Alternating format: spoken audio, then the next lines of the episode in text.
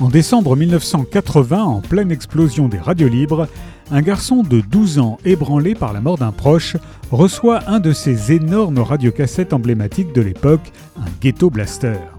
Quelques jours plus tard, John Lennon est assassiné de l'autre côté de l'Atlantique, soulevant une vague de sidération qui frappe le monde entier. Sur une station pirate parisienne, une série d'émissions nocturnes raconte les nombreuses vies de l'icône numéro 1 de la musique pop. Dans l'intimité de la nuit, loin du tapage des actualités, un dialogue se noue à la lisière du rêve et du réel entre les voix des ondes et les questionnements de ce collégien, éclairant ses peurs, tissant des échos entre son existence et celle du chanteur.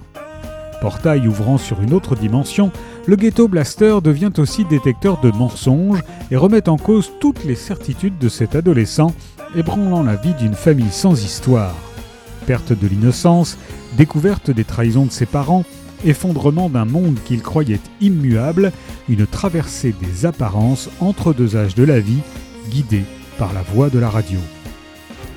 Fréquence de nuit rêvée John Lennon de Richard Apté est paru chez Baker Street.